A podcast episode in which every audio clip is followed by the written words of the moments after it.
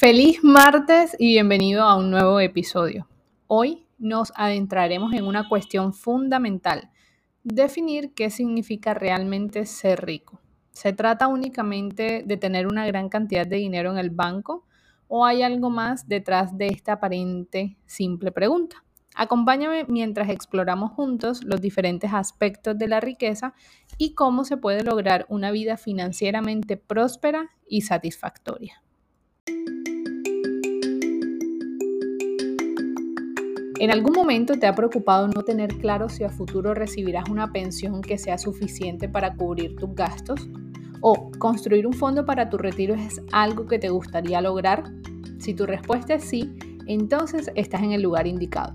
Mi nombre es Melissa Yepes, soy asesora financiera y de inversiones y ayudo a personas a encontrar inversiones seguras y rentables para construir su patrimonio.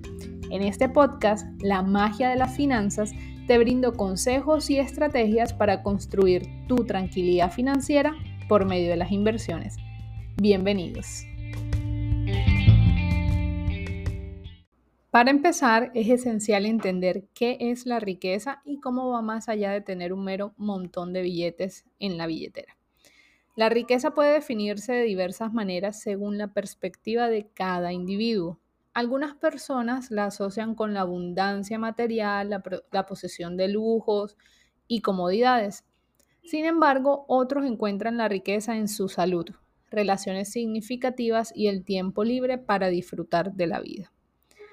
Algo que, eh, que, influye demasiado en esto es la educación financiera. Muy pocas personas reciben educación financiera a temprana edad. Por eso, he creado un formulario para conocer qué temas de educación financiera, finanzas personales, inversiones y demás te gustaría recibir.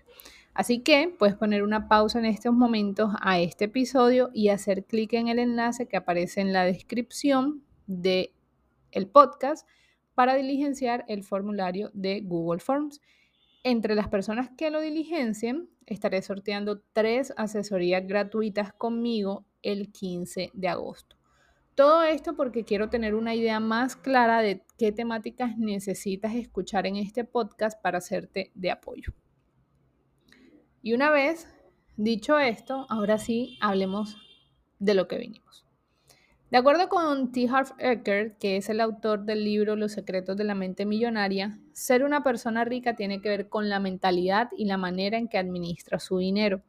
Para él, la gente rica piensa que, digamos, de una manera determinada, mientras que los pobres lo hacen de una manera totalmente distinta.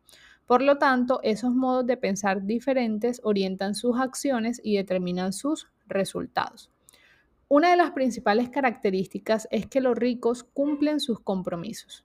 Y aquí te hago una pregunta clave. ¿Cuántas veces has pospuesto actividades, compromisos o reuniones por simple flojera? Inclusive, puede que no hagas esto y seas demasiado cumplido con tus compromisos con otras personas, pero ¿cuántas veces te has comprometido a tener éxito con tus finanzas y lo has dejado a mitad de camino? Grabémonos hoy este principio. Los ricos cumplen sus compromisos. Comprometámonos a ser ricos, es decir, a cumplir nuestros compromisos y tu primer compromiso debe ser lograr tu éxito financiero, no abandonar tu meta, administrar bien tu dinero, enfocarte en actitudes y pensamientos positivos, en evitar desviarte hacia actitudes económicamente negativas o contraproducentes. Es necesario que seas consciente de qué manera tus formas de pensar y de actuar te han llevado exactamente a donde te encuentras en este momento. El pasado 15 de julio yo inicié un programa de educación financiera gratuito eh, bajo, digamos, la cobertura de finanzas cotidianas llamado Amas de las Finanzas. Con este programa pretendemos ayudar a 15 madres cabezas de hogar. Bueno, no pretendemos porque ya las estamos ayudando. Entonces, digamos que apoyamos a 15 madres, en su mayoría cabezas de hogar, de poblaciones vulnerables, a organizar y administrar sus finanzas. Una de las primeras lecciones que les dejé fue la diferencia entre un rico y un pobre, que la clave está en la mentalidad. Puede que te ganes 15 o 20 millones de pesos al mes, pero si lo administras mal, eres considerado pobre porque no logras llegar a final de mes. En cambio, si te ganas, digamos, 2 millones de pesos, pero lo administras tan bien que te alcance inclusive para ahorrar e invertir, entonces eres una persona rica. Y yo tengo un caso cercano. La mamá de una de mis mejores amigas toda su vida ha trabajado como ayudante en una casa de familia.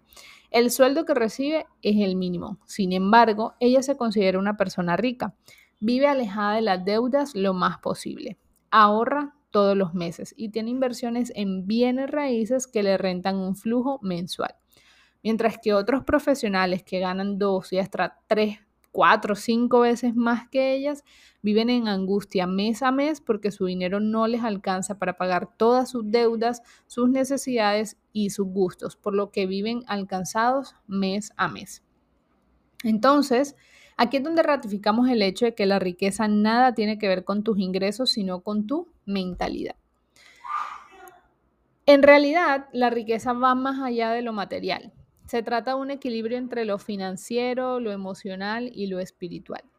La capacidad de satisfacer nuestras necesidades básicas, tener seguridad financiera y al mismo tiempo sentirnos realizados en otros aspectos de la vida es importante.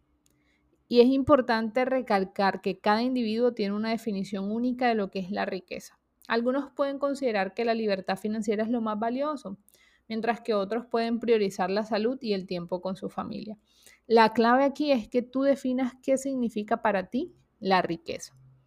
Y a menudo las personas descuidan la importancia de la riqueza emocional, espiritual y relacional en sus vidas. Tener conexiones significativas con amigos, familiares y la comunidad en general contribuye a una sensación de plenitud y bienestar que el dinero por sí solo no puede proporcionar. Ahí radica la importancia de tener un equilibrio. A veces, en la búsqueda de la riqueza material, podemos sacrificar tiempo de calidad con nuestros seres queridos o descuidar nuestra salud emocional. Además, cultivar relaciones sólidas y positivas puede abrir puertas en el ámbito profesional y financiero. La red de contacto y las colaboraciones pueden ser fuentes valiosas de oportunidades económicas. Así que ahora que hemos reflexionado sobre las diferentes facetas de la riqueza, es momento de abordar cómo podemos alcanzarla de manera integral. Y lo primero es que es esencial establecer metas financieras claras y realistas. Definir nuestros objetivos nos permite crear un plan financiero sólido y medir nuestro progreso hacia la riqueza. Esto lo vengo hablando desde que creé el programa de método de finanzas cotidianas. Y esto, digamos que hay cinco letras claves de las cuales te puedes guiar para crear metas claras y realistas, que son las letras S, M, A, R y T, que en conjunto forman la palabra SMART, que en inglés la traducción sería inteligente. Es decir, que esta metodología te permitiría crear metas inteligentes. Tus metas deberían ser S hace referencia a específica, M hace referencia a medible, A hace referencia a alcanzable, R hace referencia a relevante. Y T hace referencia a temporal, es decir, que tu meta debe tener un lapso de tiempo. Entonces, un ejemplo de una meta SMART sería, por ejemplo, para el 30 de diciembre del 2023 yo habré saldado al menos las tres deudas más pequeñas en tarjetas de crédito que tengo. Esta es una meta SMART porque fíjate que tiene una, un tiempo específico, tiene una fecha, dice para el 30 de diciembre del 2023, es decir, e, es temporal. Luego dice, habré saldado al menos tres, las tres deudas más pequeñas en tarjetas de crédito, o sea, es específica, ¿cierto? Además de eso es medible porque si llega el 30 de diciembre y en lugar de saldar tres deudas solamente saldaste dos o solamente saldaste una, pues se puede medir y decir, oye, del 100% solamente alcanzaste este porcentaje, el 50%, el 60%, el 80%, etc. Es decir, se puede medir. Es alcanzable porque aquí al 30 de diciembre faltan prácticamente cuatro meses, cinco meses prácticamente, y pues se puede alcanzar ese saldo de deudas. Y es relevante porque obviamente el saldar deudas para esta persona es importante y relevante. Entonces, además de esta forma, podemos tener claros nuestros objetivos y nuestras metas en el corto, en el largo y en el, en el mediano plazo. Entonces, aparte de esto, es importante educarnos sobre las finanzas personales y sobre las diferentes opciones de inversión. El conocimiento financiero nos empodera para tomar decisiones informadas y evitar riesgos innecesarios. Y te comentaba ahorita que la riqueza o la pobreza está en tu mentalidad. Cuando te educas de manera constante en finanzas personales, lees libros, tomas cursos, cuentas con un asesor financiero, entonces tu mentalidad cambiará, crecerá. No lo notarás, pero un día todo aquel que preguntó por ti mientras estabas en, en tu peor momento dirá, oye, cómo ha cambiado, ¿cierto? Cómo ha ido evolucionando poco a poco. Entonces, es importantísimo tener presente que para conseguir la riqueza no podemos olvidar la importancia del ahorro y la inversión, pero también es necesario recordar que la riqueza va más allá de lo material, que hace referencia a la integralidad, a la riqueza espiritual, a la riqueza personal y por supuesto, no podemos ignorar esos aspectos. Estas prácticas nos permiten hacer crecer nuestro patrimonio y estar preparados para eventualidades.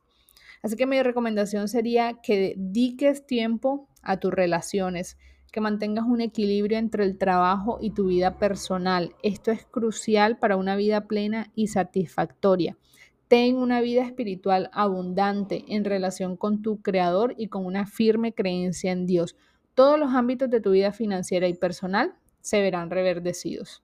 Lo que creías que no tiene solución puede ser una puerta abierta para mejorar tu relación espiritual y tomarla para ti.